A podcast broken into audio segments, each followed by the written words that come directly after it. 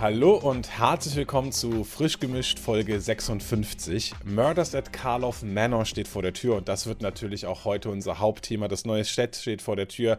Äh, die Preview Season hat schon angefangen. Es gibt einige fette News und das neue Set sieht gar nicht so schlecht aus, oder? Was sagt ihr so dazu? Ja, das sieht gar nicht mal so schlecht aus, würde ich auch sagen. Ein paar interessante Sachen sind mit dabei. Heute können wir auch wirklich schon ja, über die neue Edition reden. Da gibt es einige Infos. Ich freue mich drauf. Ja, wer war's? Äh, Rätsel lösen wir vielleicht ein andermal auf. Das ist heute nicht im Fokus, aber viele neue Karten werden erklärt, alle Mechaniken. Also bleibt dran im Hauptteil, kriegt ihr dazu alles zu hören. Jetzt im Newsblog gleich vorne ran, ein Hinweis in eigener Sache. Wir haben euch ja gesagt, dass wir diese Abo-Funktion mal getestet haben bei Spotify. Ihr habt uns Feedback gegeben, das ist zu kompliziert, das äh, sorgt dafür, dass Dinge nicht ordentlich erkannt werden. Insofern nur Kreditkarte verstanden und schon deaktiviert. Also danke für die, die es ausprobiert haben.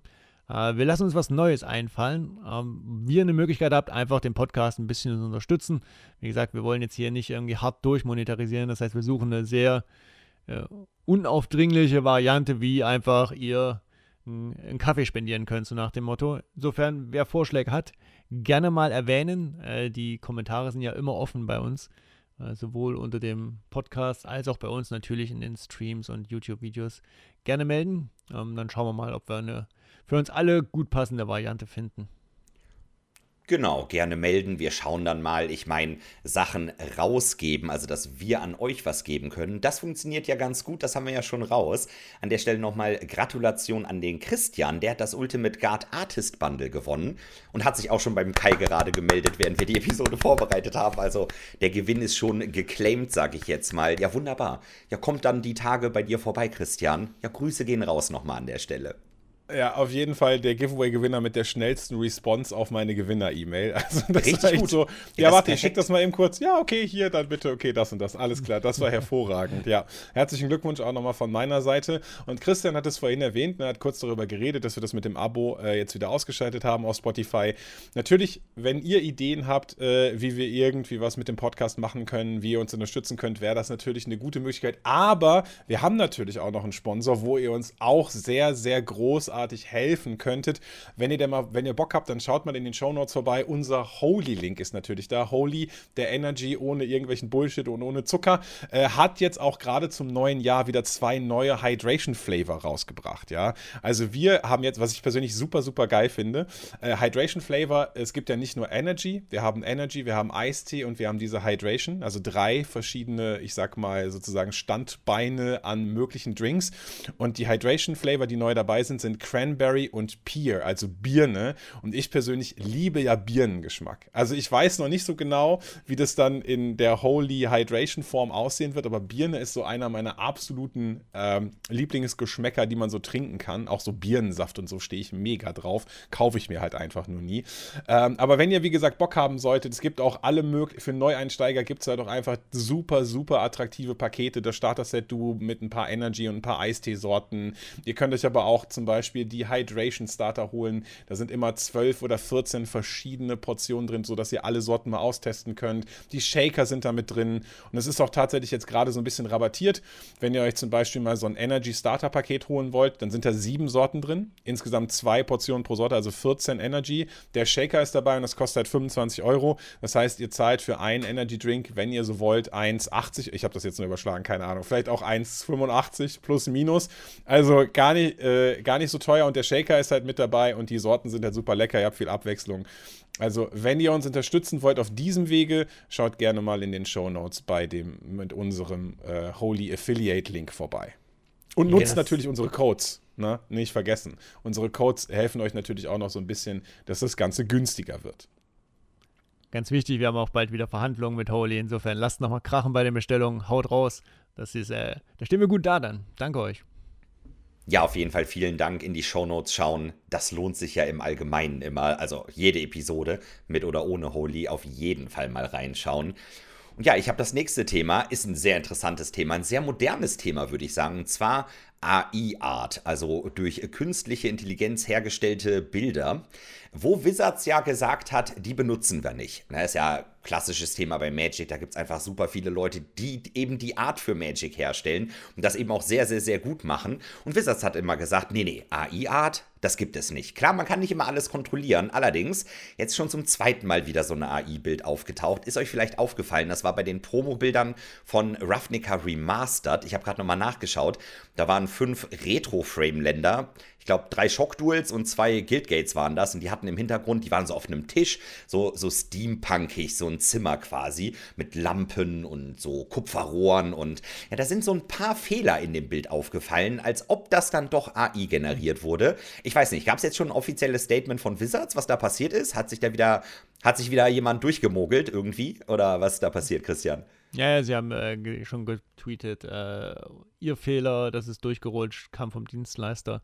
Classic-Erklärung. Ähm, Insofern, man muss sagen, bisher ist noch nichts bei äh, tatsächlichen Magic Artworks aufgetaucht. Also äh, ich denke, die Künstler sind zumindest mal diesbezüglich da alle sowieso ja eher kontra eingestellt zu AI. Insofern äh, ist, denke ich, da das Risiko relativ gering. Das sind eher immer so Promotion-Bilder, die schnell zurechtgeklöppelt werden sollen von irgendeiner Agentur oder so da rutscht halt was durch. Das ist ein Thema, was auch in Zukunft, denke ich, relevant bleibt. Und es betrifft ja auch nicht nur Bilder übrigens. Ne? Also Watsi hat ja auch gepostet, wir wollen überhaupt keine Tools dafür einsetzen. Also auch nicht für Stories oder für Texte oder sowas.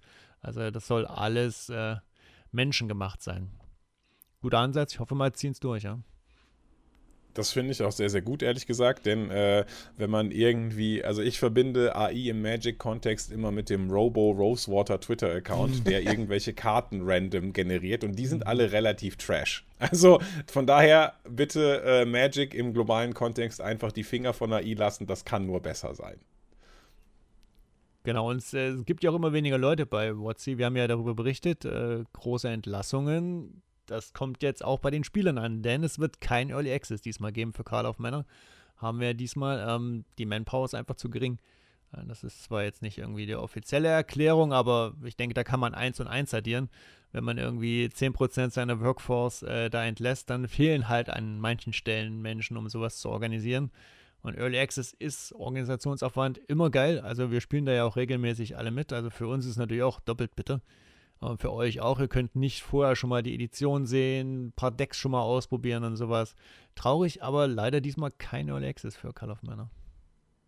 Ja, das ist halt wirklich schade. Sowas ist immer ein schönes Event, einfach diesen VIP-Account zu haben, das alles freigeschaltet. Man kann direkt neue Karten, neue Decks ausprobieren. Das ist halt immer eine feine Sache. Da muss man dann ja schon quasi am Pre-Release-Tag, der zweite, zweite, ab 14 Uhr bei unserem Paper-Pre-Release zuschauen. Ne? Das ist ja dann schon fast die früheste Möglichkeit äh, wo man dann einsteigen kann. Das ist zum Glück ja noch gesponsert mit Wizards und Games Island. Ne? Da werden wieder Leute eingeladen, Kai und ich in der Moderation. Da müsst ihr da wohl vorbeischauen, Leute. Also seid natürlich recht herzlich eingeladen. Äh, selbstverständlich. Ja, da muss ich auch sagen, tatsächlich, also äh, das ist immer ein sehr, sehr, sehr geiles Event. Da freue ich mich auch mega drauf, dass das wieder stattfinden wird. Äh, das wird extrem abgefahren. Sehr gute Überleitung. Shibi beweihräuchert sich auch, ihr könnt es nicht sehen, aber Shibi beweihräuchert sich auch gerade selber für, diesen, für diese smooth Transition. Ist mir da gerade äh, so eingefallen. Ja, ja, ist auf jeden Fall nicht schlecht. Ähm, ja, zum Early Access wollte ich noch kurzes loswerden. Also zum einen, ich finde es auch super schade, wie Christian schon gesagt, ist einfach ein schönes Event, macht immer mega Spaß, da zu zocken und euch auch schon mal das das Chat so ein bisschen zu, zu showcasen.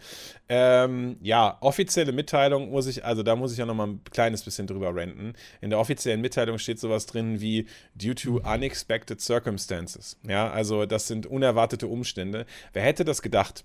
Äh, Jesse Hill, glaube ich, war immer derjenige, der, der sozusagen die Person, die immer im Groben den Early Access geplant hat, Discord-Server aufgesetzt, alles Mögliche fertig gemacht hat. Jesse Hill wurde entlassen. Also der Chef des Early Access wurde entlassen. Und jetzt sind es unexpected circumstances, dass dieses Event nicht mehr stattfinden kann. Hm, ja, hm, also ja. weiß ich nicht. Ne? Äh, das ist schon echt ein bisschen schade. Das, den einzigen Vorteil, den das Ganze hat, ist, dass ich jetzt an, am Pre-Release-Tag nicht mehr so ultra gestresst bin. Normalerweise streame ich ja immer Donnerstag bis spätabends. Freitags morgens machen wir Podcast-Aufnahme, dann streame ich und dann raid ich rüber zu Shibi. Jetzt muss ich zumindest da den Early Access erstmal, also da das, da bin ich, habe ich vielleicht ein bisschen weniger zu tun. Also das, aber trotzdem würde ich natürlich gerne mitmachen. Ja, und Spoiler, ich gehe davon aus, wir werden auch äh, auf absehbare Zeit keine Early Access sehen. Also ich glaube nicht, dass die Manpower da auf einmal wieder aufploppt, leider. Sehr schade tatsächlich. Ich fand es immer sehr cool. Ähm, was allerdings wieder da ist und was ich persönlich sehr cool finde und mir seit geraumer Zeit gefehlt hat, war der Arena Cube. Ja, der Arena Cube, man kann auf Arena wieder das beste Magic-Format aller Zeiten draften, nämlich Cube Draft. Ist nicht ganz Vintage Cube, aber zum, zumindest nah dran. Ähm, hatte man über die Weihnachtstage nicht gemacht, was ich sehr schade fand, denn man hatte dort dieses äh, Win Festival in a Box Sealed oder so. Also, wo man tatsächlich Sealed spielen konnte, so ein Chaos Sealed und wenn man da gewonnen hat, dann hat man dieses Paper-Produkt. Also, man hat quasi auf Arena ein Paper-Produkt gewinnen können. Dieses Festival in der Box, das ich bestellen konnte. Das Problem war nur, das war nur für US-Citizens. Ja, und das ist halt so geil. Also der Cube ist für jeden. Ne? Da kann jeder auf Arena kann den Cube spielen. Aber dieses Festival in der Box hat im Prinzip nur Sinn gemacht, wenn man als US-Citizen das gespielt hat und das dann gewonnen hat. Und es gab halt viele Leute, die dann 5, 10 oder sowas Boxen davon gewonnen haben. Naja, das soll heute nicht Thema sein. Der Cube hat darunter gelitten. Dafür ist der Cube jetzt wieder ich sag mal, für zwei Wochen ungefähr äh, vorhanden. Der Arena Cube äh, am 23. Januar startet er und man kann bis zum 5. Februar spielen. Ähm, es ist natürlich wie immer ein Phantom Draft. Das bedeutet, wenn ihr euch in so einen Cube Draft reinschmeißt, dann bekommt ihr die Karten nachher nicht, die ihr gepickt habt. Das ist ganz wichtig. Das sind halt eben hauptsächlich Rares und Mythics äh, und die werden dann nicht eurer Sammlung hinzugefügt. Dafür ist der Draft ein bisschen günstiger. Kostet halt anstelle von 10.000 Gold und 1.500 Gems 4.000 Gold Gold und, und äh, 600 Gems. Aber dafür, dass es halt Phantom ist, muss man dann eben auch schon relativ gut gehen, damit man dann eben Break-Even ist. Trotzdem, Cube immer eine sehr, sehr gute Möglichkeit, Magic zu spielen. Und man muss halt auch sagen, dass in der Zwischenzeit der Arena Cube extrem viele powervolle Karten hat. Ja, wir spielen jetzt mit Thoughtseize, mit Brainstorm, mit äh, allen möglichen Karten, die da reingekommen sind. Also es fehlt natürlich noch die Power 9. Die ist nicht als eigentliche Karte implementiert, die gibt es nur über das Oracle of the Alpha. Äh, aber es ist ein, eine sehr, sehr schöne Experience und ab dem, 5, ich glaube, was hatte ich jetzt gesagt, 25. oder 23. 23. Januar. Genau, 23. Januar äh, habt ihr die Möglichkeit, wieder Cube zu spielen. Ihr werdet mich auf jeden Fall im Stream einige Cube-Drafts äh, rocken sehen. Von daher, äh, das wird, glaube ich, ganz, ganz cool. Und der Kai wird schimpfen über diverse Länder, die zu viel oder zu wenig kommen. Ich freue mich drauf, Kai. Ah, naja, das ist ja immer so. Hauptsache, ich krieg, ich krieg Torrential Gear Hike, Sublime Epiphany, den Scholar of the Lost Trove und so weiter. Meine, meine, wenn die, solange die blauen Karten zu mir kommen, komme ich damit eigentlich ganz gut zurecht. Also. Ja gut, äh, wenn wir schon mal bei Arena sind, können wir mit Arena auch direkt weitermachen. Das ist jetzt die News, worauf ihr alle gewartet habt, nehme ich an. Im neuen Magic Definitiv. Arena Announcement, im neuen Magic Arena Announcement vom 12. Januar ist nämlich endlich wieder eine neue Alchemy Rebalance angekündigt worden. Für Karten, die ihr eh schon alle vergessen habt und die vollkommen irrelevant sind, die wurden jetzt nochmal geändert, damit sie weiterhin irrelevant bleiben und niemanden interessieren. Äh, es wurden, glaube ich, insgesamt 2, 4, 6, 8, 10, 12, 14, 16, 18, 20, 22, 24, 26, 28, 30, 30 Karten gerebalanced, weißt du? Die haben keine Manpower für einen Early Access, aber die adden, die ändern so eine Karte wie Splitting the Power Stone. Erinnert ihr euch noch daran? War eine Karte aus Brothers War, die niemand gespielt hat. Ja, genau. Spielt jetzt immer noch niemand. Aber die, das musste man erstmal ändern, damit Alchemy besser wird. Also, das ist halt auch wieder so ein Oh, ich habe keine Ahnung, warum machen die das? Ja. ich habe da eine, ich habe eine Idee und zwar irgendwann kommt dann raus, Social Experiment hat man das glaube ich früher mal genannt. Und irgendwann kommt raus, das ganze Alchemy-Format ist AI generiert. Alles, alles davon, jede Karte, jede ah. Änderung. Und dann wäre das schon ziemlich beeindruckend. Ja, das stimmt. Also, falls ihr euch die Änderung mal anschauen wollt, falls euch Alchemy, wir wollen natürlich auch keinem Alchemy-Spieler zu nahe treten. Nur für uns drei hier im Podcast ist Alchemy nicht das beliebteste Format, muss man an dieser Weise, an dieser Stelle fairerweise sagen. Falls ihr euch die Rebalance angucken wollt, falls ihr glaubt, dass das irgendwie einen Einfluss auf das Alchemy-Format haben könnte, dann schaut einfach mal in die Show Notes. Da ist der Artikel zum Arena Announcement natürlich verlinkt. Da könnt ihr euch das anschauen. Was aber noch relevant ist natürlich, äh, ist etwas, was ich jetzt so ein ganz, ganz klein im Nebensatz haben die das erwähnt, dass sie jetzt quasi, wenn du so willst, dynamische Preisupdates im Arena-Shop haben. Also sie gucken jetzt immer relativ zeitnah nach den Wechselkursen zwischen dem US-Dollar und anderen Währungen und passen dementsprechend einfach die Preise im Shop an.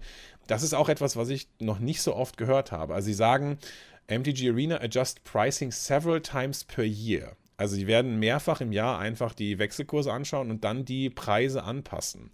Das letzte Mal haben sie am 9. Januar gemacht, aber da haben sie es auch nicht großartig kommuniziert. Ne? Also das ist immer so, man geht in den Arena-Shop und plötzlich ändern sich die Preise wieder und dann sind die Leute überrascht, weil es einfach auch im Vorfeld nicht kommuniziert wurde. Keine Ahnung, ob sie das jetzt jedes Mal machen. Und also ich meine, dann sind die Preise in Arena von politischen Entscheidungen abhängig oder so. Dann entscheidet plötzlich ist der Euro auf einmal stark. ja. Genau, ist der Euro auf einmal stark. Booster 10 Euro in den Krieg. Ja, also das ist auch echt absoluter Quatsch irgendwie. Aber gut, damit muss man sich jetzt, äh, darauf muss man sich jetzt wohl einstellen. Ja, genau. Wir haben vermutlich mit Euro sogar noch ein bisschen Glück, aber es soll ja auch Währungen geben, die etwas äh, beweglicher sind im Vergleich zum Dollar, würde ich mal sagen. Äh, und da kann es halt schnell mal irgendwie quasi alle ein, zwei Monate auf einmal ganz andere Preise haben. Also ja. Äh, ja, irgendwo müssen die Millionen ja wieder herkommen. Ne? Also dieses Riesenloch bei Hasbro muss gestopft werden und das muss jetzt über Wechselkurse in Arena gestopft werden. Also etwas, äh, naja. Naja, ja, das beschreibt es ganz gut. Naja. So, dann würde ich sagen, wir können schon Richtung Hauptthema gehen. Äh, Kai und Chibi werden euch jetzt über Karl of Männer alles erzählen, was ihr wissen müsst.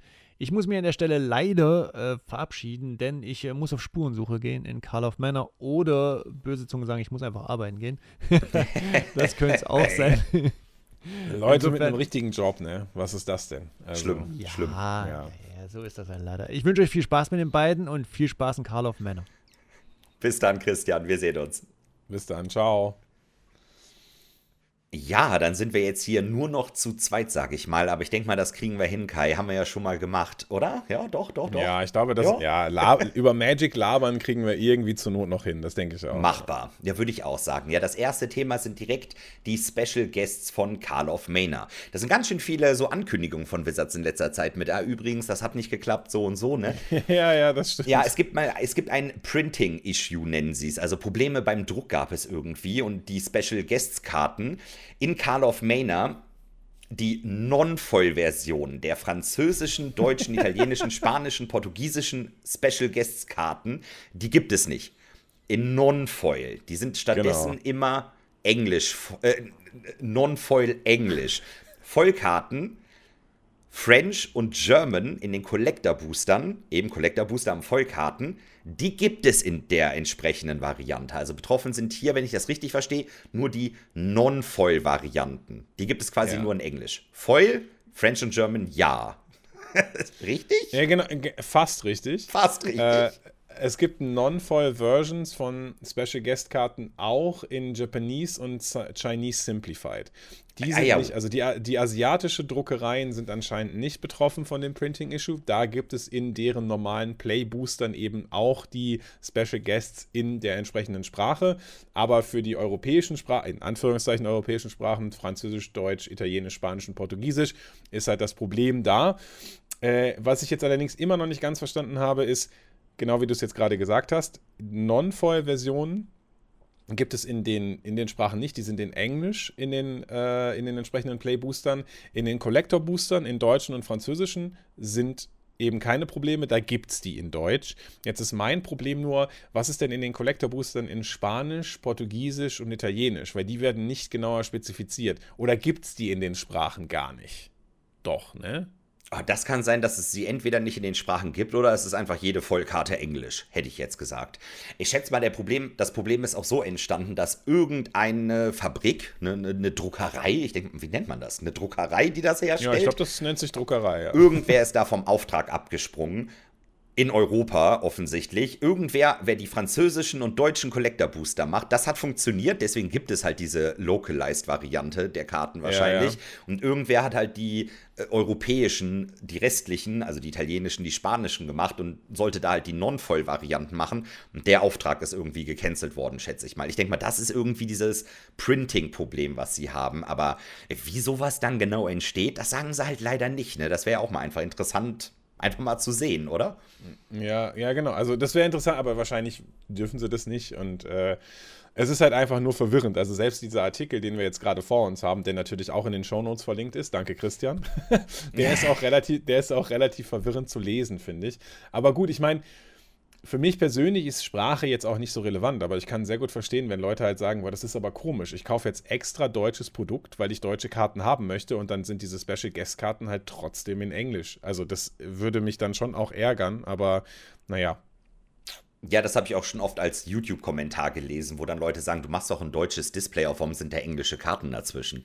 Das verwirrt halt, weil sowas genau. weiß man halt nicht. Also ich sag mal, ein Großteil der Playerbase weiß halt nicht, was da genau so passiert. Genau. Nicht jeder checkt hier so einen Podcast oder liest sich diesen Collecting-Artikel durch, wo dann äh, zwölf Excel-Tabellen sind mit so, ja, hier ist das drin, das nicht, das ja, X, nein, ja. Also äh, ganz kompliziert. Eine Sache wollte ich aber an dem Punkt noch erwähnt haben, was mir immer mal aufgefallen ist. Scheinbar werden ja die japanischen Collector Booster ganz normal gedruckt.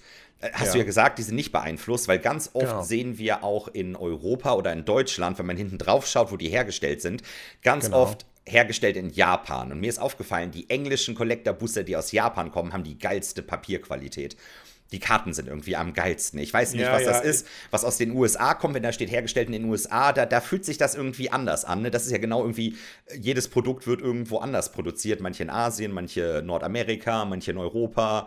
Die europäischen auch immer top, aber wenn ich so ein japanisches, also ein englischsprachiges, aber in Japan hergestelltes Collector-Display mal habe, die sind irgendwie geil. Ich weiß es nicht. Wollte ich mal erwähnt haben. Ja, also ich habe auch aufgefallen. Ich, hab, also ich finde auch so, also ich will jetzt zumindest nicht so eine Hierarchie anlegen, aber manchmal in den Collector-Boostern oder so, dann hast du halt so eine, äh, zum Beispiel bei den amerikanischen hast du häufig so eine raue Fläche. Also das ist ja. irgendwie, das fühlt sich dann nochmal so rau da oben. Die, die, man hört auch so ein richtiges, nicht so ein Kratzen, aber so ein Schaben, wenn die so aneinander gehen und so. Das finde ich irgendwie absolut nicht geil, muss ich sagen. Und ich stimme dir voll zu. Also ich glaube, die japanische oder asiatische Druckerei, wie auch immer, ist auf jeden Fall die mit der höchsten Qualität. Ja. Die also, haben einfach die geschmeidigen Karten. Ich weiß auch einfach, nicht. Die ja, die haben einfach die, richtig, die, die gehen direkt in die, äh, in die Katana-Sleeves rein. Ja, so, direkt in die so. Blutbahn. genau, genau genau, Ja, aber gut, jetzt haben wir schon über Special Guests geredet, da können wir ja noch kurz äh, über die Liste reden. Denn yes. ähm, die Liste hat, also es gab ja ein großes, großes Update. Zum einen, na, wir hatten gerade schon darüber geredet, es gibt jetzt nur noch Play Booster. Das bedeutet, Draft und Set Booster sind jetzt in eine Sache sozusagen gemerged.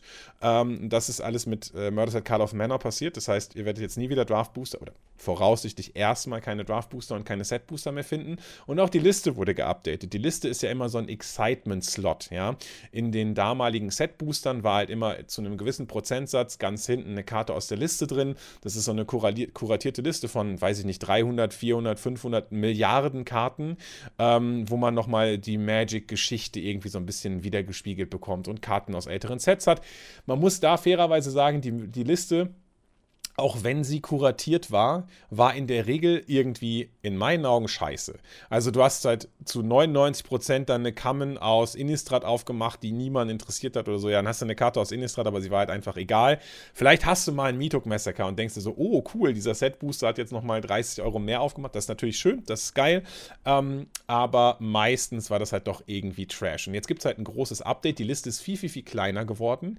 Wenn ich das richtig verstehe, sind es jetzt wie viel noch? 50 Karten oder sowas? Also ich glaube irgendwie oder 40 Karten, ich glaube 30 Karten auf der Liste und die 10 Special Guests, die werden jetzt in die Liste integriert. Ähm, ein Unterschied zu der Wahrscheinlichkeit, die zu bekommen, ist jetzt, dass in den Play-Boostern hat man in jedem achten Booster eine Set, also eine Listenkarte. Da wird eine Common-Karte durch eine Listenkarte ersetzt, in ungefähr jedem achten Booster. Es ist unwahrscheinlicher, dass es halt sozusagen eine Mythic ist, aber ne, es kann eher so eine Common sein und so weiter und so fort. Ähm, und die Liste beinhaltet jetzt eben 30 Karten, glaube ich, und eben die 10 Special Guests. Die 10 Special Guests, die, ja, du wolltest kurz was sagen? Ja, ja, Achso, ja, ja. nö, ich wollte dich gar nicht unterbrechen. Die Listenkarten sind nämlich auch immer in Englisch. Das ist wieder das Thema. Genau. Habt ihr irgendwo ein genau. deutsches Booster? Ist eine Listenkarte drin, die ist immer Englisch. Außer in genau. Japan. Da sind sie wieder auf Japanisch. Ich weiß nicht, was in Japan los ist. Die haben die geilsten Aber Booster, da klappt das alles. Ja, das stimmt. ähm, die Listenkarten sind damit jetzt auch im Draft verfügbar. Ne? Das ist auch eine ganz große Änderung, denn vorher war es ja so, die waren nur in Set-Boostern und jetzt kann man halt, ich meine, mit so einer nicht so hohen Wahrscheinlichkeit, aber bekommt man Listenkarten oder Special Guest-Karten eben in seinem Draft. Die Special Guests ähm, aus ähm, Murders at Carl of Manor sind mal wieder sehr interessant ausgewählt. In meinem Kopf ist es immer noch so, hey, Special Guest das ist, muss eine Person sein, das muss ein Charakter sein. Ja, Quatsch. Special Guest, es gibt ehrlich, es gibt genau eine Kreatur. Eine, also eine ja. Karte, eine. Die Special Guests sind nämlich Ghostly Prison. Also, das ist wahrscheinlich so ein Commander-Staple, ne? Das ist eine oh, Karte, ja. die man, glaube ich, in den meisten Commander-Decks einfach spielen würde. Fabricate, das ist ein Artefakt-Tutor. Äh, Show and Tell, das kennen vielleicht einige Legacy-Spieler von euch. Drei Mana. Jeder Spieler als Sorcery darf ein Artefakt, Kreatur, Enchantment oder Land von der Hand aufs Battlefield legen. Gerne mal ein Emrakul oder sowas für drei Mana ist ja ganz schmackofatzig. Das ist wahrscheinlich auch der Treffer, den man dann als Special Guest haben will, das Show and Tell, glaube ich, ne? Wenn ich mir die ja, Ausweise anschaue. Ja, genau. Ja, ich glaube, Tragic, Tragic Slip kostet, glaube ich, nichts. Das ist halt Schwierig. so ein Removal-Spell. Äh, Victimize finde ich ist noch eine ganz coole Karte. Mhm, Für drei Mana. Reprint gerade, ne? Hatte also, einen Reprint gerade. Nicht vor okay, allzu ja. langer Zeit, so Double Masters oder irgendwie sowas als Ankam. Ah ja, das kann sein. Gibt es ja. auch eine Milliarde im Umlauf. Ja. Gamble haben wir dann noch. Das ist so eine Art Tutor, aber der ist gefährlich, wenn man danach eine Karte at random abschmeißen muss. Crashing Footfalls für alle Modern-Spieler unter euch. Sicherlich gerade, ich weiß nicht, ob die gerade was kostet, aber es ist zumindest auch eine Special Guest-Karte in einer anderen Art. 5 Euro plus minus, okay. Schätze ja, ich mal der, so. Dustin kennt sich auf jeden Fall gerade mit Preisen aus. Ne? Der ist gerade Ja, ich bin gerade in der ich bin gerade in der Inventur, genau. genau wie Gamble. Gamble hat leider sehr viele Reprints bekommen, war auch unfassbar teuer, ist jetzt auch so Fünferbereich. Ah ja, okay. Plus minus ein Euro oder was. Oh, okay, also okay. ich glaube, ja. das Show und Tell ist halt ne, wirklich der Treffer. Ich habe ich habe gehört, dass Feed of the Dead noch ganz gut sein soll. Feed of the Dead soll auch noch ein bisschen was kosten. Äh, Feed of the Dead ich. ist halt auch eine unfassbar gute Karte, ne, so gesehen. Ja, die ist immer so, ja, ja, die ist schon so ein Zehner. Ich glaube, das ist der zweitbeste Treffer. Ah ja, okay. Beziehungsweise, ja. wenn man dann so eine schöne Promo-Variante hat, die wird dann wahrscheinlich noch ein bisschen wertvoller sein. Aber ich meine, ich denke jetzt direkt an Ixalan war es, glaube ich. Special Guest Ixalan, Mana Crypt plus Cosmium Inc. Mana Crypt, so als Bonus on top ja, da kann das Show and Tell dann meiner Meinung nach nicht so sehr mithalten. Weißt du, was ich meine? Nee. Das ist jetzt irgendwie, nee, ich bin jetzt nee, schon ein bisschen verwirrt Fall. von den Special Guests. Also. Ja, total nachvollziehbar. Ist ja auch ein Special, Special Guest. Tragic Slip ja, ja. ist, er ist der Gast wohl Treppe runtergefallen. Toll. Ja, ja, genau. Und, ja. und dann haben wir noch Tireless Tracker, eine schöne Karte. Passt auch, oh, finde ich, ist eine der wenigen Karten, die sehr gut passen, wo du auch im Limited sagen würdest, okay, das würde passen, weil es ist halt eine Kreatur, die Clue-Tokens macht, also, ne, oder beziehungsweise Investigated und das passt halt sehr gut ins Set einfach. Alle anderen Karten, würde ich jetzt sagen, passen nicht unbedingt super gut ins Set und dann hat man zum Abschluss noch Drawn in the Lock, äh, auch so eine Karte, ein Counter-Spell oder Removal-Spell ja. aus Eldrain, ja. Also irgendwie, ich habe so das Gefühl, dass sie die Special Guests eingeführt haben, genau wie du gerade gesagt hast, mit dieser Mana Crypt und dann, um dann zu sagen, okay, das ist ein Banger, wir müssen jetzt irgendwas Krasses machen, damit die Leute eine hohe, Reson eine positive Resonanz zu Special Guests haben und wir dann später etwas schlechtere Special Guest Listen machen können und die Leute es immer noch akzeptieren, weil da mal eine Mana Crypt dabei war und so. Ähm, ja, gut. Ähm, das sind die Special Guests. Das sind diese zehn Karten, die dabei sind, sind in der Liste drin. Wie gesagt, in jedem achten Play Booster habt ihr eine Karte aus der Liste, ist damit auch draftbar. Jetzt muss ich allerdings noch einen kleinen Rant starten. Und zwar über Magic Arena und das Handeln von Magic Arena und deren Formate. Vor geraumer Zeit haben sie dann irgendwann mal gesagt, ja, wir führen Alchemy ein und wir nennen das alles um und wir war und dies und das. Und dann haben sie irgendwann gesagt, sie haben Digital-Formate, das sind Historic und Alchemy, und sie haben True-to-Tabletop-Formate, die Live-Formate, also die, die sich nicht ändern werden und eins zu eins so sind, wie man sie in Paper spielen könnte. Dazu gehört sowas wie Standard. Standard soll immer ein Live-Format sein, deren, der, die Karten, die auf Arena legal sind, sollen immer die gleichen sein, die eben auch legal sind in Paper. Und Draft gehört auch dazu. Draft haben sie gesagt, das ist True to, pay, das ist true to Paper, da wird es einfach keine Änderungen geben. Ich meine, gibt es ja auch fast nicht, aber die Liste, ja. Wir draften auch auf Arena mit Playboostern und die Liste ist eben in Playboostern vorhanden und es gibt eben Änderungen. Die Liste, die zum Beispiel eine Baleful Mastery in Paper beinhaltet, beinhaltet auf Arena einen Smugglers Copter.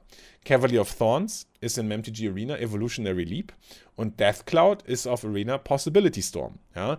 Karten, jetzt nutzen sie die Liste um Karten, die noch nicht auf Arena implementiert sind, in Arena zu implementieren. Auf der einen Seite irgendwie ganz cool, dass man jetzt Smugglers Copter hat und Explorer weiterhin Pionier annähert. Auf der anderen Seite ist es jetzt halt möglicherweise eine andere Experience.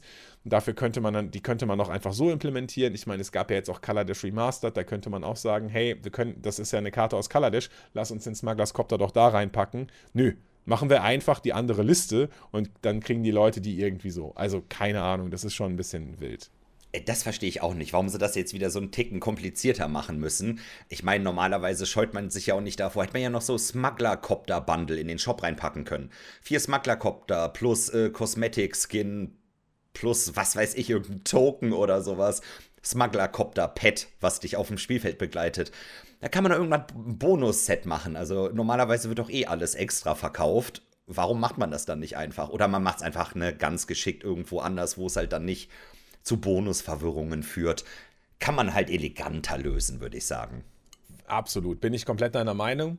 Und jetzt nochmal, um grundsätzlich auf die Liste zu sprechen zu kommen. Die Liste ist halt jetzt ein bisschen eingedampft worden, also wahrscheinlich ungefähr vom, von der Größe her ungefähr ein Zehntel. Das bedeutet aber nicht, dass sie weniger schlecht ist. Also man hätte ja jetzt meinen können, okay, wenn die Liste sehr, sehr groß ist, dann lass uns doch einfach die Liste sehr, sehr klein machen und alle Karten auf der Liste, weil sie eh nur in jedem achten Booster drin sind, ist halt ein absoluter Hit und die Leute freuen sich, die aufzumachen. Aber da sind halt so Karten drin wie Shard of Broken Glass. Das ist ein Equipment aus Everson oder Shadows over Innistrad, was nichts macht. Oder, was hatte Christian gerade erwähnt, Burden of Guild oder so. Halt so einfach so Commons, die, wo man sich auch denkt, okay, warum sind die hier drin? Man hätte jetzt wirklich die Möglichkeit, einfach so schön 30, 40 Karten, die einfach toll sind, die fürs Limited geeignet sind, die vielleicht irgendwas mit Clues oder mit Artefakten machen oder mit den Mechaniken, die wir euch gleich vorstellen. Und stattdessen nimmt man halt einfach irgendwelche Sachen, die gar keinen Sinn ergeben. Also High Alert, Hard Evidence. Also es ist wirklich, da sind einfach nur Karten drin und ich denke, warum? Ey, was soll das eigentlich? Und das ist ein bisschen schade. Also ich glaube, da hat man eine, da hat man eine gute Gelegenheit einfach verschwinden lassen, um irgendwie was Gutes zu machen, was ich sehr, sehr schade finde. Ja, dem kann ich eigentlich so auch nur zustimmen. Ja, schön zusammengefasst. Ein bisschen nur so eine kleine Verwirrung zu jeder neuen Edition. Das darf natürlich nicht fehlen bei Wizards. Ja, passend dazu, jetzt haben wir über die Liste und so ein bisschen schon über den Inhalt, die Produkte geredet. Wollen wir mal ganz kurz den Collecting Murders at Carl of Manor Artikel ansprechen. Falls ihr euch dafür interessiert, was es jetzt alles gibt. Play Booster, Collector Booster, sei es das Commander-Format, ihr wollt euch nochmal die Commander-Decks genauer anschauen, sei es die Termine etc. Wahrscheinlich, Grüße gehen raus an Christian, auch dieser Link in den Show Notes wahrscheinlich hinterlegt. Deswegen, ich habe ja eben gesagt, Natürlich. Es lohnt sich immer da reinzuschauen. Deswegen, Shownotes gehen halt immer. Wir haben es ja eben schon erwähnt, Pre-Releases ab dem 2. Februar. Da wird es so richtig interessant, falls ihr halt selber zocken möchtet. Ja, was gibt es jetzt eigentlich? Ist natürlich wieder ein kompletter Artikel, Promokarten ohne Ende. Es gibt natürlich wieder eigene Full Art Länder. Kai, hast du schon die Full Art Basics gesehen? Die Full Art Impossible Länder. Was sagst ja, du dazu? Ja, ja, ich, ähm, also sind nicht meine favorisierten Länder. Ich habe halt so ein bisschen so eine Affinität zu äh, Gödel, Escher, nee, wie heißt der? Escher heißt der, glaube ich. Dieser Maler, der immer diese Unendlichkeitsbilder gemacht hat. Mhm. Ähm, Finde ich eigentlich, er hat so ein bisschen was davon. Ähm, aber wären jetzt nicht meine favorisierten Länder. Also stellt halt Ravnica irgendwie ganz cool dar. Auf der anderen Seite fühlt sich das auch irgendwie wieder unrealistisch an, denn die Länder sind ja monokal, also sind nicht colored, aber sie geben ja nur ein farbiges Mana und sowas wird auf Ravnica ja nie auftreten. Es gibt ja nicht diesen schwarzen Bereich oder so. Das ist dann Dimir oder Golgari oder was auch immer. Das passt also eigentlich gar nicht zu dieser Stadt, weil das einfach eine zweifarbige Multicolor-Stadt ist und deshalb, ja, weiß ich nicht. Also stellt halt die, die Größe von, von Ravnica, der Stadt, ganz cool dar, aber wären jetzt absolut nicht meine favorisierten Länder ist mir, glaube ich, auch ein bisschen zu chaotisch. Sehr nette Idee, sehr cool. Ich glaube, wenn man sich das Bild eben nicht auf einem kleinen Land, sondern in groß anschauen würde, dann würde man davor stehen, also wäre das so auf, weiß ich nicht, zweimal ein Meter irgendwie, so eine Ausstellung. Man steht davor und denkt so, mh, schöne Wege, mh, geil. Also ich glaube, dann wäre das echt ein sehr cooles Kunstwerk. Ja, ja das wäre jetzt ernst gemeint. Ich glaube, dann mm, wird das halt. Schöne Wege, mh, schöne Wege. ja, ich bin ja alter Kunstexperte, deswegen. Also ich glaube, ich würde das in groß auf jeden Fall genießen deutlich mehr als auf so einem kleinen Standardland. Also ich glaube, da ja. könnte man viel mehr aus der Art rausholen, aber an sich, ey, wirklich, wirklich schön. Dann haben wir als nächstes, wenn ich schon die Überschrift lese, Karl of Manor Booster Fun. Also wird ordentlich rausgehauen. Showcase Magnified Promos gibt es noch. Vielleicht wollen wir die mal so ein bisschen schneller besprechen. Das sind ja, quasi ja, genau. alternative Artworks von den Karten, wie sie durch ein Magnifying Glas, also eine Lupe betrachtet werden. Klar, ne, passt jetzt absolut zum Flavor der Edition, ne, diese Detektivgeschichten. Da werden Mysterien aufgedeckt quasi und hier werden nochmal die einzelnen Karten oder Charaktere nochmal ganz genau unter die Lupe genommen. Finde ich, ist eine nette Idee auf jeden Fall. Ja. Also, ne, passend zur Edition.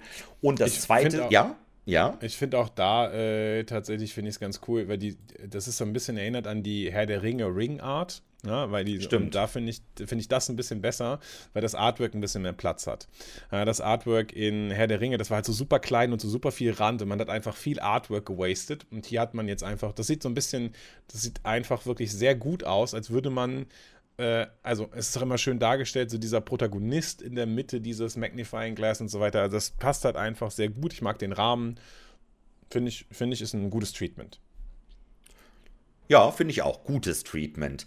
Das Showcase-Dossier gefällt mir persönlich nicht ganz so gut. Ich weiß nicht, was du dazu sagst. Das sind so die Karten, das sieht aus wie in so einem, ja, wie beschreibt man das? In einem Aktenordner oben ist so ein ja, Ring, ja, genau. also wie, wie, so, so ein Police-File. Ja, ja, ja, ja, genau, wie so eine Case-File so in Schreibmaschine geschrieben. Ne? Sieht halt ganz, also optisch finde ich die echt cool, aber ich würde nicht so gerne damit spielen, einfach, weil die sehen mir alle zu gleich aus. Die sehen alle für mich aus wie Mono-Weiß. Man kann die Color Identity nicht so hundertprozentig erkennen. Das finde ich dann immer ein bisschen schwierig. Ich mag das, wenn Magic-Karten sofort an der Farbe zu erkennen sind und ist eher ein Art-Piece, würde ich sagen, dann tatsächlich. Ja, also ich verstehe das total. Ich, als wir die im Stream besprochen haben, waren auch die meisten Leute so, boah, nee, dieses Dossierart und so weiter, das gefällt mir überhaupt nicht. Ich persönlich mag das sehr gerne. Das ja, hat ja. was von, also ich mag halt auch so, äh, ich mag halt auch so Brettspiele, wo man irgendwie Fälle lösen muss und so Detektiv ist und wo dann so Akten hingelegt werden. Also mir, mir gefällt das sehr gut. Äh, nice. Ich kann darüber hinwegsehen, dass viele Charakteristika einer Magic-Karte jetzt dadurch fehlen, genau wie du gesagt hast, dass einfach kleine, keine klare Darstellung der Farbidentität und sowas möglich ist. Kann ich darüber hinwegsehen, weil ich das einfach sehr mag und ich finde es auch sehr flavorful für die Edition. Von daher finde ich es eigentlich ganz cool, aber ich kann auch sehen, dass das einfach zu weit von einer Magic-Karte weg ist vom Design her. Also, ja. Ja, aber auch mal cool, so die andere Seite quasi zu hören. Ich glaube, es gibt ja noch ein Bonus-Ink-Treatment, Invisible Ink. Ich bin mir jetzt nicht sicher, ob es das eben nur auf den Dossierkarten gibt. Ich habe das jetzt nicht so, so schnell auf, im, in dem Artikel gefunden. Es gibt quasi noch Karten, eine so unsichtbare Ink, die dann nur unter Schwarzlicht. Ich schätze mal, es soll Schwarzlicht sein. Habe ich jetzt noch nicht gesehen. Ja, man kann sie auch so genau erkennen, aber unter, unter Schwarzlicht kann man sie besser erkennen. Und aber es geht auch so, okay. Genau, die sind nur in der Dossierart. Also nur in der mhm. Dossierart mhm. kannst du manche finden, die dann halt eben noch diese, äh, diese Invisible Ink da drauf haben, ja. Und das ist irgendwie schon ganz geil gemacht, muss ich sagen. Hier als Beispiel ist Alquist, der legendäre Menschendetektiv. Und dann sieht man so, wie dann noch so selber von Hand in dieser unsichtbaren Ink in der Tinte dann noch draufgeschrieben wurde. Hinter Vigilance, hinter den Fähigkeiten steht noch Komma Handsome, Komma Genius. Äh, nochmal so ganz nett ergänzt. Also sehr handsome, sehr smart auf jeden Fall. Ne, kann ich nur zustimmen. Richtig geil. Also das ist schon, schon ganz cool, finde ich. So Invisible Ink und dann so, oh, was mit ihm los? Und dann denkt man sich, ah, man hat hier noch so irgendwie so, so, geheime Tipps, aber dann hat er sich nur selbst beweihräuchert noch so ein bisschen. Äh, ist nicht schlecht. Also ist schon ja. ein lustiger Twist, muss ich sagen. Invisible Ink, das gefällt mir schon ganz gut irgendwie, oder? Ist schon ganz geil. Ja, das stimmt. Ja. Nee, ich mag das auch sehr gerne. Dann haben wir natürlich noch ein neues, einen neuen Frame. Wie es sich gehört, gibt es natürlich auch einen neuen Frame. Das nennt sich der Ravnica City Frame. Äh, der ist, glaube ich, auf äh, hauptsächlich Legenden, nehme ich mal an, vorhanden. Also man hat dann halt so einen Rahmen, wo die, wo die Skyline von Ravnica zu finden ist. Ne? Also man versucht halt irgendwie so große Türme und hohe Gebäude als Magic-Kartenrahmen einzufügen. Finde ich eigentlich auch ein ganz cooles Treatment, ist aber auch unauffällig genug. Also wenn man das jetzt so von weitem sieht, müsste, könnte das irgendwie ein beliebiger, ich sag mal, so ein ornamentierter Rahmen sein. Aber wenn man genauer hinguckt, sieht man halt einfach auch, dass es tatsächlich Gebäude sind. Ist ein schönes, ist, also finde ich persönlich ganz cool, aber ja, ich meine, es ist halt dann auch wieder sehr viel. Ne? Also wenn ich jetzt gerade an dich denke, du bist gerade jemand, der Inventur macht, hat irgendwie Milliarden oh, Karten und muss dann, halt, muss dann halt das richtige Treatment und die richtige Version finden, um die dann einzustellen. Ah, weiß ich nicht. Also ist halt geil zum Anschauen, aber wäre mir die Arbeit dann auch nicht wert. Ja, gut. Also, ja, man muss auch ein bisschen was dafür arbeiten, Kai. Aber nee, ich kann das, ja, wie gesagt, gerade jetzt gut nachvollziehen. Manchmal hat man dann eine Karte in sechs verschiedenen Varianten, muss dann gucken, Moment, was genau ist da jetzt Foil an der Karte? Ist es doch vielleicht Halo Foil oder ist es Edged Foil? Aber man kommt irgendwann dann dahinter, also wenn man sich dann ein paar Stunden damit beschäftigt, also, aber es ist wirklich nicht ganz so einfach, sie auseinanderzuhalten. Deutlich einfacher da auseinanderzuhalten sind dann die Serialized Karten, diesmal auch nur bis 200 250 durchnummeriert, wenn ich das richtig sehe. Man sieht ja, ja, öfter, ja also ich glaube, die Standardzahl ist ja 500. Also es gibt mal, ne, irgendwie Dr. Who hatte dann auch mal der 10. Doktor 510, sowas. Und da gibt immer so ein paar Späße. Hatten wir schon mal, vielleicht hatten wir auch schon mal 250, ich bin mir nicht sicher. Also ja, wir hatten wir? schon mal, wir hatten 300, 700, 900, 1. Ja, okay, Herr der Ringe. Ein, ja, Herr der Ringe ist wirklich Ausnahme. man sieht am öftesten 500, hätte ich jetzt gesagt, oder? Ja, ja, ich glaube, ich glaube 500 ist so der Go-To, ist so die Go-To-Zahl, ja, genau. Haben sie auf jeden Fall auf 250 gelassen. Ein paar Ravnica City-Karten. Es gibt sieben Serialized Karten mit jeweils 250 Kopien. Dann gibt es natürlich noch Borderless-Karten. Also ne, diese Standardsachen gibt es natürlich wie ja, immer. Eine Full Art ja, Borderless. Das ist natürlich mit dabei. Die Special Guests haben wir erwähnt. Und die geupdatete Liste haben wir erwähnt. Ja, ist ja eigentlich genau. gar nicht so viel, ne? Also, ich meine, man nee, kann nee. im Artikel noch dann gucken, was genau wo drin ist und man kann sich, wie gesagt, noch die Commander-Decks anschauen. Die haben wir allerdings auch schon besprochen hier im Podcast. Genau. Aber falls ihr die Commander nochmal sehen wollt, die sind auch in dem Artikel, genau wie alle Prozentzahlen. Es ist unfassbar, wenn man da runter scrollt. Das sind einfach drei Seiten Text und dann kann man sich angucken: genau. 0,9% also, Mythic, Rare, Ravnica, Treatment und. Äh, also, das ist wirklich, das ist, ein, das ist, da muss halt Rocket Science studiert haben. Ja. Für. Ich finde das auch absolut absurd, ähm, was da drin steht. Ich meine, müssen sie machen, ne? Das ist ja dieses, dieses großartige Lootboxen-Problem. Deshalb ja. müssen sie jetzt genau genau aufführen, was irgendwie wo drin sein kann und das alles genau irgendwie belegen. Ähm, ja, du hast es eigentlich schon ganz gut zusammengefasst. Ich würde noch auf zwei Dinge von dem Collecting-Artikel eingehen. Die haben beide was mit der Limited Experience zu tun. Zum einen würde ich ganz kurz über das Pre-Release reden. Falls ihr das Murders at Call of Manor Pre-Release spielen solltet, achtet darauf. Das ist ganz, ganz wichtig. Es gibt wieder zwei Promos in einem Pre-Release-Kit, wovon aber eine nicht spielbar ist. Ihr dürft nur die andere Promo spielen. Es gibt halt ein, es gibt drei Traditional Foil Mythic Rare Cards, die exclusive to Pre-Release Packs sind und die dürfen nicht gespielt werden tatsächlich. Also es gibt nämlich Malek, Reforged Researcher, Tomic, Wielder of Law und Voja, Jaws of the Conclave. Eine von den dreien habt ihr auf jeden Fall. Also es gibt da nur drei verschiedene. Und die dürft ihr eben nicht im Pre-Release spielen. Während ihr die andere Promo, die eine beliebige Rare oder Mythic aus dem Set sein kann, mit diesem Stempel drauf, äh, die dürft ihr dann in eurem Pre-Release-Paket spielen. Oder die dürft ihr dann in eurem Pre-Release-Deck spielen. Das ist ganz wichtig. Ähm, ne, also da steht da auch, the additional Mythic Rare Promo Card is legal for Standard Play, but is not playable at Pre-Release. So, das bedeutet halt, ne, auch wieder schön, das ist auch eine Karte. Diese drei Karten findet man nicht in normalen Playboostern. Die sind da einfach nicht drin, weil sie nicht zur Edition gehören. Aber man könnte sie im Standard spielen. Angenommen, da wäre eine gut spielbare Standard-Mythic dabei, dann müsste man sich dann Boah, das keine Ahnung, übel. Das wäre richtig, richtig übel.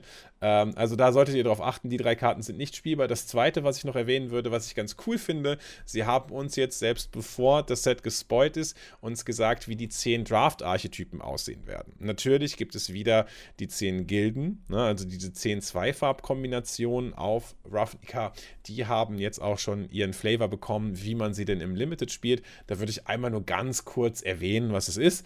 Blau-Weiß, Azorius sind die Detectives. Ja, da geht es also darum, ist der Tribe, ist ein Tribal-Deck, wo es darum geht, Detectives zu pumpen und mit Detectives irgendwie gute Synergien zu erzielen. Blau-Schwarz ist wieder ein Pun, Clues Control. Da geht es also darum, irgendwie Clues zu generieren und damit dann im Late Game viel Card Advantage zu machen. Schwarz-Rot ist Suspect Aggro. Ja, Suspect ist eine Mechanik, auf die wir gleich noch zu sprechen kommen. Die macht was mit Kreaturen, die macht sie sehr aggressiv. Und Rot-Schwarz ist ein sehr aggressiver Archetyp, der darauf basiert, Kreaturen von dir selber zu suspekten.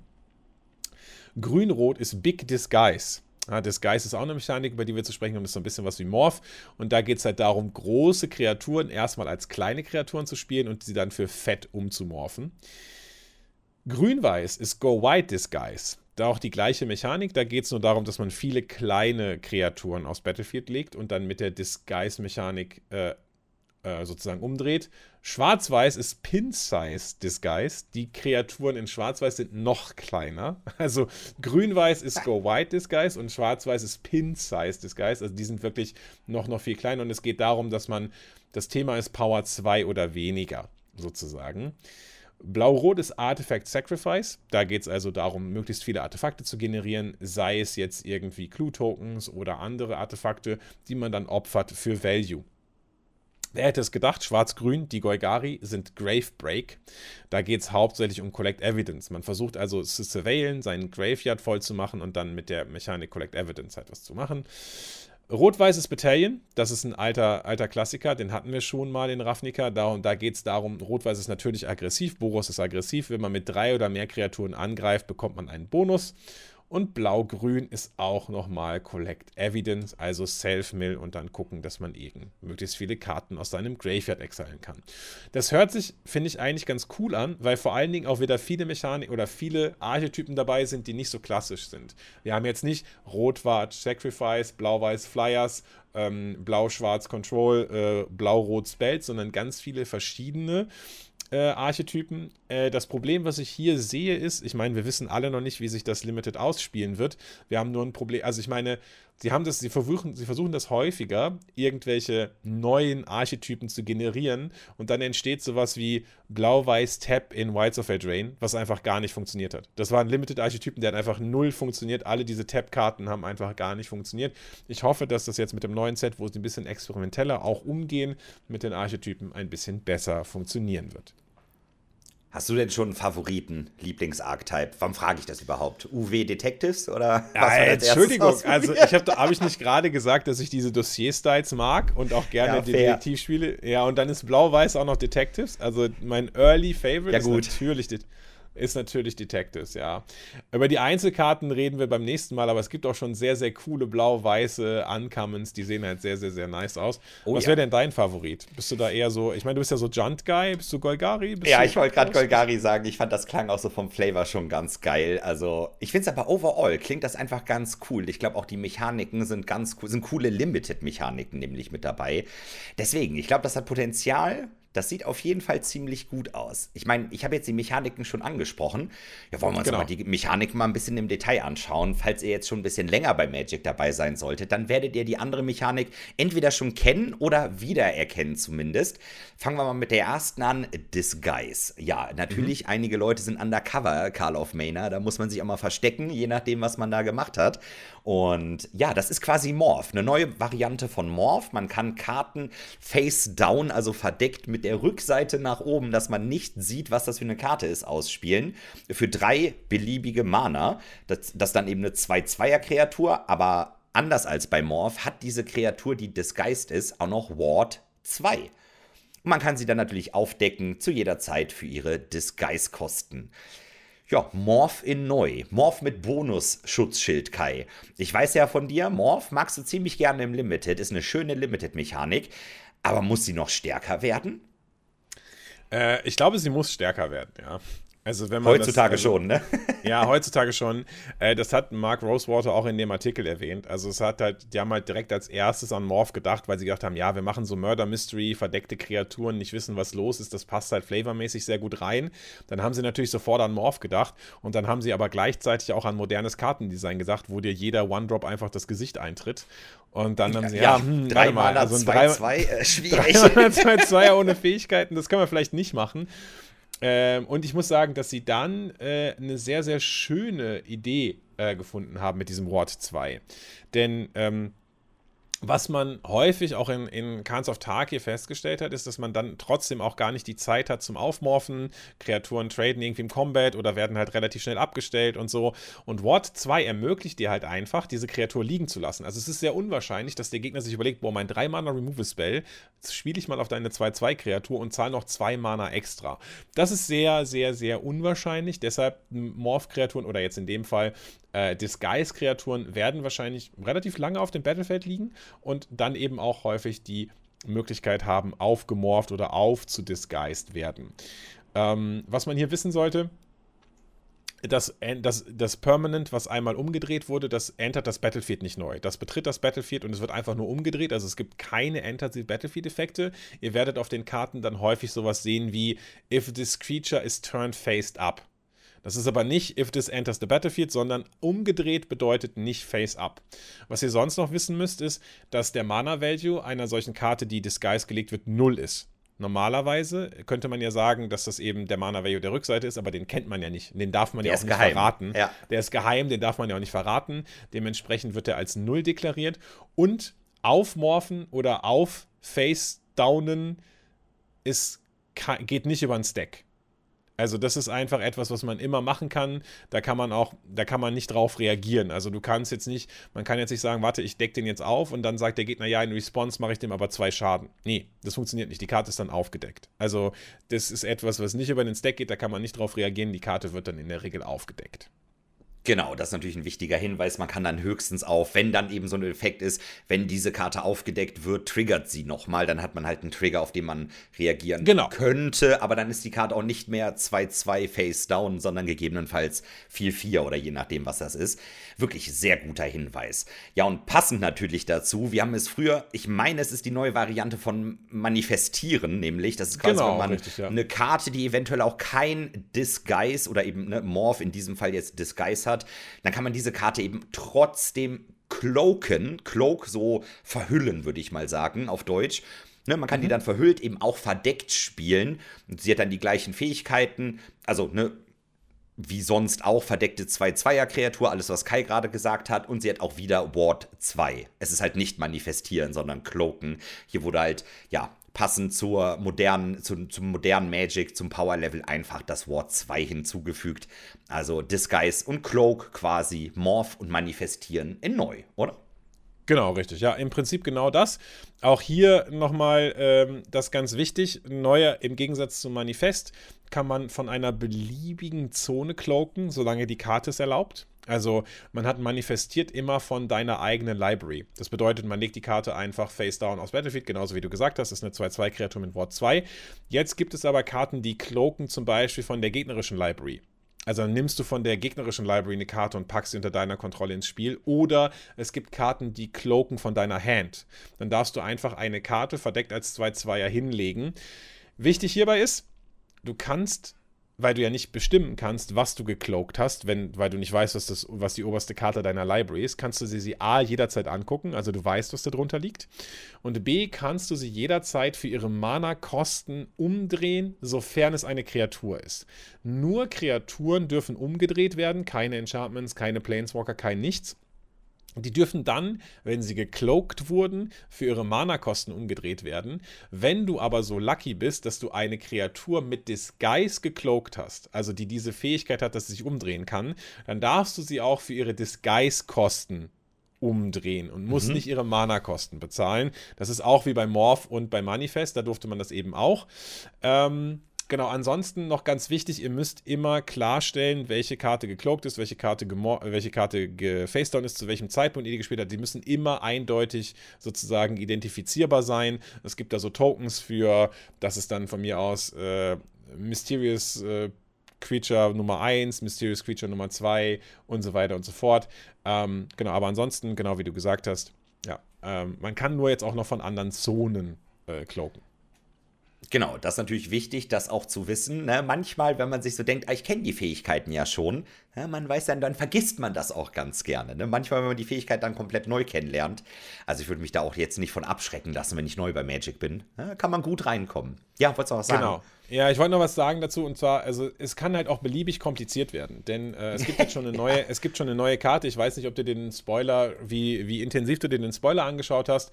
Äh, es gibt eine neue Etrata. Das ist eine äh, Multicolor-Karte, eine, so eine äh, blau, blau-schwarze Mythic und die ist auch relativ kompliziert im weitesten Sinne, weil die eben auch mit Cloaking und Unmorphing und so weiter arbeitet. Ähm, das, die könnte man vielleicht einmal kurz vorstellen, um das an dem Beispiel nochmal zu erklären, äh, weil das ist wirklich etwas, was ihr natürlich auch wissen müsst. Etrata ist eine 1 blau-schwarze Kreatur, äh, Vampire Assassin 1-4 Death Touch. Soweit, so gut. Ähm, sie hat folgende Fähigkeit: Whenever an assassin you control deals combat damage to an opponent, cloak the top card of that player's library. Das hatten wir gerade besprochen. Sie ist selber eine Assassine. Wenn sie Combat Damage macht, dann legst du die oberste Karte der Bibliothek deines Gegners verdeckt ins Spiel als 2-2-Kreatur mit Wort 2. Sie gibt aber Face-Down-Kreaturen noch eine weitere Ability. Und zwar gibt sie die Ability 2 blau-schwarz, turn this creature face up. If you can't, exile it, then you may cast the exiled card without paying its mana cost. Das ist so ein bisschen das, was wir von, ähm, äh, von Thief of Sanity und so Karten kennen, die einem sagen, äh, ja warte, wenn du von dem gegnerischen Library spielst, dann darfst du Mana einer beliebigen Farbe benutzen. Jetzt kriegen die Kreaturen oder die Karten, die du vom Gegner bekommst, diese Fähigkeit, dass du sie für zwei blau-schwarz aufdecken kannst, was ganz gut ist, weil wenn du Etrata spielst, wirst du blaues und schwarzes Mana haben. Sodass du immer in der Lage sein wirst, die Kreaturen, die im gegnerischen Deck waren, aufzudrehen. Jetzt steht hier aber sowas wie Turn this creature face up if you can't. Was bedeutet das? Naja, das ist eben genau der Punkt. Man darf nur Kreaturen aufdecken. Andere Karten darf man nicht aufdecken. Etrata ermöglicht es einem aber, auch Enchantments aufzudecken. Dann steht, sie ist zwar eine umgedrehte Kreatur, aber in Wirklichkeit ist es ein Enchantment. Das bedeutet, man kann diese Fähigkeit bezahlen, das nicht als Kreatur umdrehen, sie aber dann exilen und umsonst casten. Also Etrata stellt halt ganz gut dar, was erlaubt ist und was nicht erlaubt ist und sie overruled das Ganze direkt. Sehr schönes Beispiel auch direkt zu der Fähigkeit.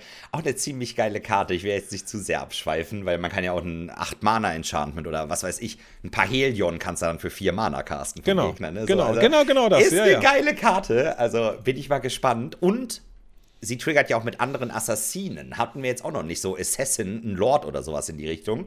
Ja, ja könnt wieder, könnt die Anführerin für ein neues Tribal-Deck werden. Äh, so viel mal dazu. Geile Karte. Ja, noch bei den Mechaniken sind wir dran. Eine Mechanik, die jetzt zurückkehrt, super passend on Flavor, kennen wir schon, Investigate. Ne?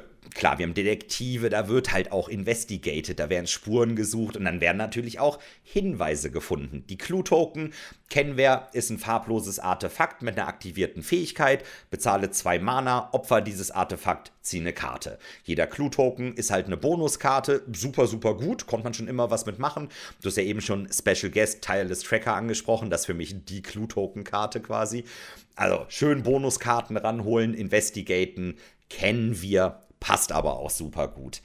Ich glaube, da müssen wir jetzt nicht so viel zu sagen. Gehen wir direkt zur nächsten, eine, oder? Eine ja, Sache, ja. Mir ist eine Sache ah, aufgefallen. Kai hat noch was, genau. Ja, ja, ich, ich will es extra in die Länge ziehen. Ja, mir ist eine Sache, bei Clue, bei, eine Sache bei Clue-Tokens aufgefallen, die vielleicht noch relevant ist, weil da hätte ich nämlich so ohne weiteres nicht dran gedacht. Man muss Clue-Token zum Aktivieren nicht tappen.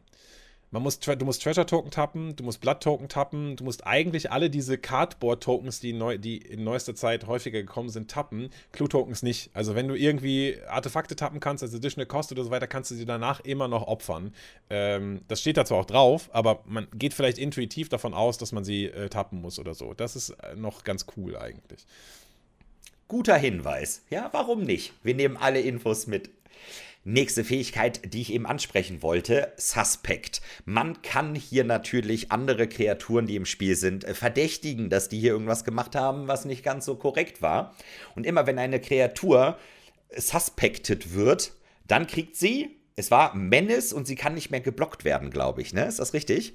Menace und sie kann nicht blocken. Äh, sie kann nicht blocken, Entschuldigung. Ja, genau. Das würde keinen Sinn ergeben. Menace und unblockbar. Nee, sie das kann selber nicht. Sie wird sehr aggressiv, sagen wir es so. Leute, ihr wart live dabei, wie Shibi eine Alchemy-Karte designt hat. Sie hat Menace und kann nicht mehr geblockt werden. Das ja, ist einfach ja. so eine klassische Alchemy-Karte. Machen wir uns nichts vor. Ah, geil. Ja, ja, also genau. Sie kriegt Menace, eine Kreatur, die verdächtigt wird durch irgendeinen Effekt, die zum Suspekt selber wird. Ja, ist schon verdächtig, wenn man dann das erste, wenn man verdächtigt wird, ne, direkt die Agro-Schiene rausholen, ne, Menace und man kann selber nicht mehr blocken. Aber ich meine, ich fand das auch in dem Artikel sehr interessant. Der erste Satz, everyone's guilty until proven innocent. Das ist doch bei uns eigentlich andersrum, ne? Man ist doch unschuldig, genau. bis dann die Schuld bewiesen wird. Äh, Karloff Männer, jeder ist schuldig. Jeder ist genau. erstmal schuldig, es sei denn, das Gegenteil wird bewiesen. Ja, nett. Genau. Dann wissen wir ja direkt, was da abgeht, ne? Ja. ja, Suspect ist eine coole Mechanik, finde ich extrem flavorful. Ich passt auch das, oh, ja. auch, das passt sehr gut. Wenn jemand ein Suspect ist, also Verdächtiger ist, dann wird er bedrohlich, offensichtlich. Er erscheint auf jeden Fall bedrohlich, weil er halt irgendwie ein Verdächtiger ist. Jeder ist ja auch schuldig halt, hier. Ne? Genau, und, und, er, und, er, muss sich halt wegducken. Also er muss abhauen. Deshalb kann er nicht mehr blocken, sozusagen. Das finde ich sehr passend. Äh, Suspect ist eine Sache, die ist entweder true oder nicht true über eine Kreatur. Das endet nicht am Ende des Zuges oder sowas. Also wenn eine Kreatur einmal suspected ist, dann bleibt sie suspected beobachtet, bis sie die Zone wechselt. Also sollte sie einmal geflickert werden, sollte sie auf die Hand zurückgeschickt werden, sollte sie sterben oder sowas, dann ist sie nicht mehr suspected. Aber solange sie auf dem Battlefield bleibt, dann ist sie suspected, außer es gibt, es gibt eine Karte, die heißt Airtight Alibi, ja, also wasserdichtes oder luftdichtes Alibi. Und wenn man das spielt, dann ist die Kreatur natürlich nicht mehr suspected, weil sie hat ja ein sicheres Alibi. Aber ansonsten bleibt suspect, bis die Kreatur die Zone wechselt. Genau. Also eigentlich eine recht simple Fähigkeit, würde ich mal sagen. Es gibt natürlich noch dementsprechend dann Bonuseffekte. Es kann natürlich immer sein, ne? du hast eine Kreatur, wenn diese Kreatur angreift, der Gegner hat einen Suspect, dann kriegst du noch einen Bonuseffekt. Sowas in die Richtung. Also gibt es dann Effekte ohne Ende natürlich. Finde ich auch wirklich eine schöne, schöne Mechanik. Haben sie cool gemacht. Cool on Flavor. Schöne Spieloption. Da bin ich mal gespannt, wie sich das ausspielt. Genau wie die nächste Fähigkeit, und zwar Collect Evidence. Natürlich zum Investigaten passt das ganz gut. Man sucht Hinweise. Wenn man die Hinweise findet, muss man natürlich noch die Beweise einsammeln. Ja, und das funktioniert so ein bisschen wie Suspect Evidence Collecten. Da kann man sich halt Bonuseffekte mitholen. Im Artikel ist zum Beispiel eine Bestie, die hat Ward, also die Schutzfähigkeit, aber die Ward-Fähigkeit ist halt Collect Evidence 4. Das bedeutet, man muss Karten im Mana-Value von 4 aus dem Friedhof ins Exil schicken, um quasi die Ward-Kosten zu bezahlen. Also, ne, wenn man noch nichts im Friedhof hat als Gegner, kann man diese Bestie mit Ward, die eben als Schutzschild Collect Evidence hat, nicht abschießen. Muss man halt erstmal noch ein paar Bonuskarten exilen. Gibt es natürlich auch als Enter the Battlefield-Effekt, wenn diese Kreatur ins Spiel kommt, kannst du Evidence collecten. Wenn man das macht, gibt es, weiß ich nicht, vier Lebenspunkte, zieh eine Karte, sowas in die Richtung. Nur man kann halt so ein bisschen wie Delph, die neue Variante von Delph, würde ich sagen, zusätzlich Karten exilen, gibt es einen Bonuseffekt. Ja, wobei Delph macht ja. Mana-Kosten. Ihr wisst, was ich meine. Ist Kicker. Das machen wir ja, uns ist Kicker. Vor. Ist Im Kicker. Prinzip ist es, eigentlich ist es Kicker. Ja, also von genau. daher, genau. Äh, ja, ich finde es aber ganz cool, sehr elegant gemacht. Ne? Das ist halt einfach eine Form von Kosten, die man bezahlen kann, aber die man sozusagen als Paket überall hinsetzen kann. Zum Beispiel an Ward, zum Beispiel als Additional Cost und so weiter. Das ist sehr, sehr cool gemacht.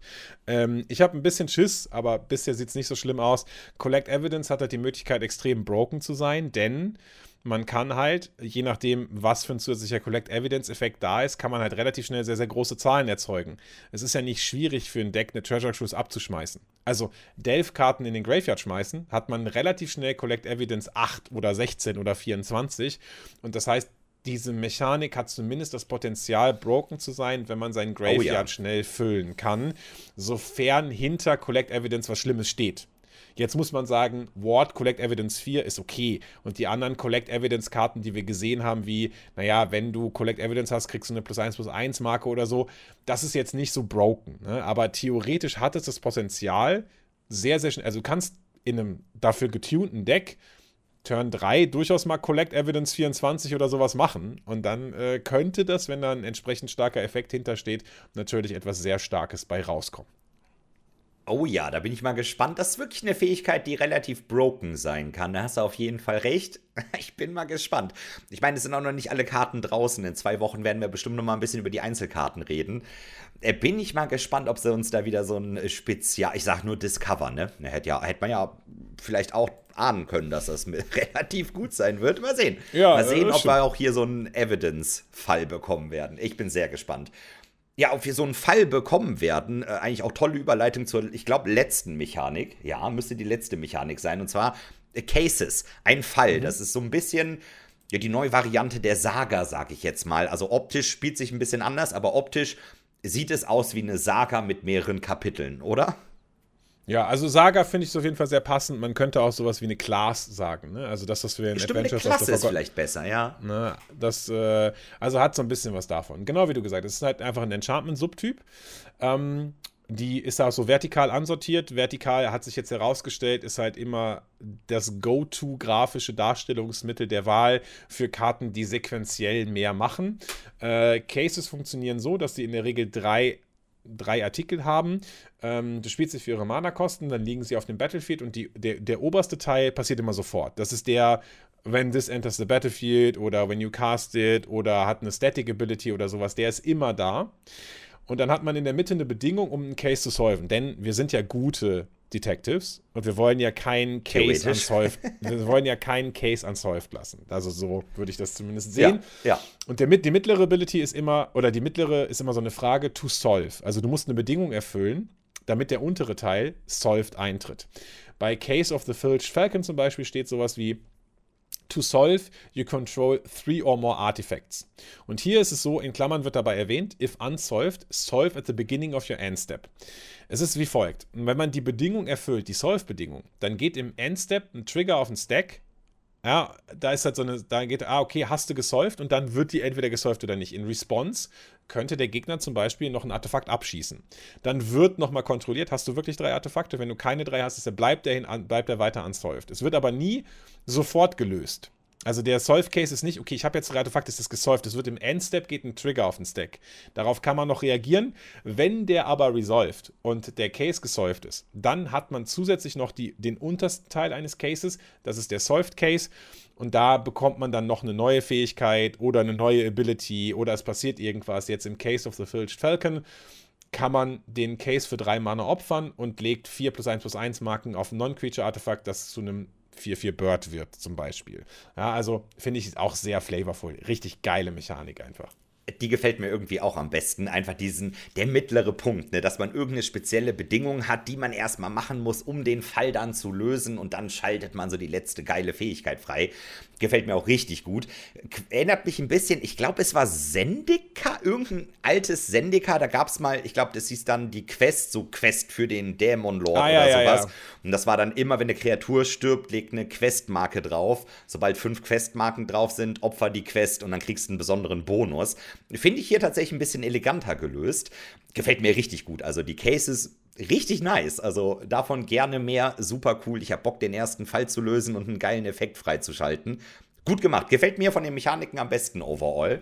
Ich meine, die anderen sind halt auch eine Investigate. Ja, wobei Collect Evidence gefällt mir auch echt gut, wenn die Karten dazu gut designt sind.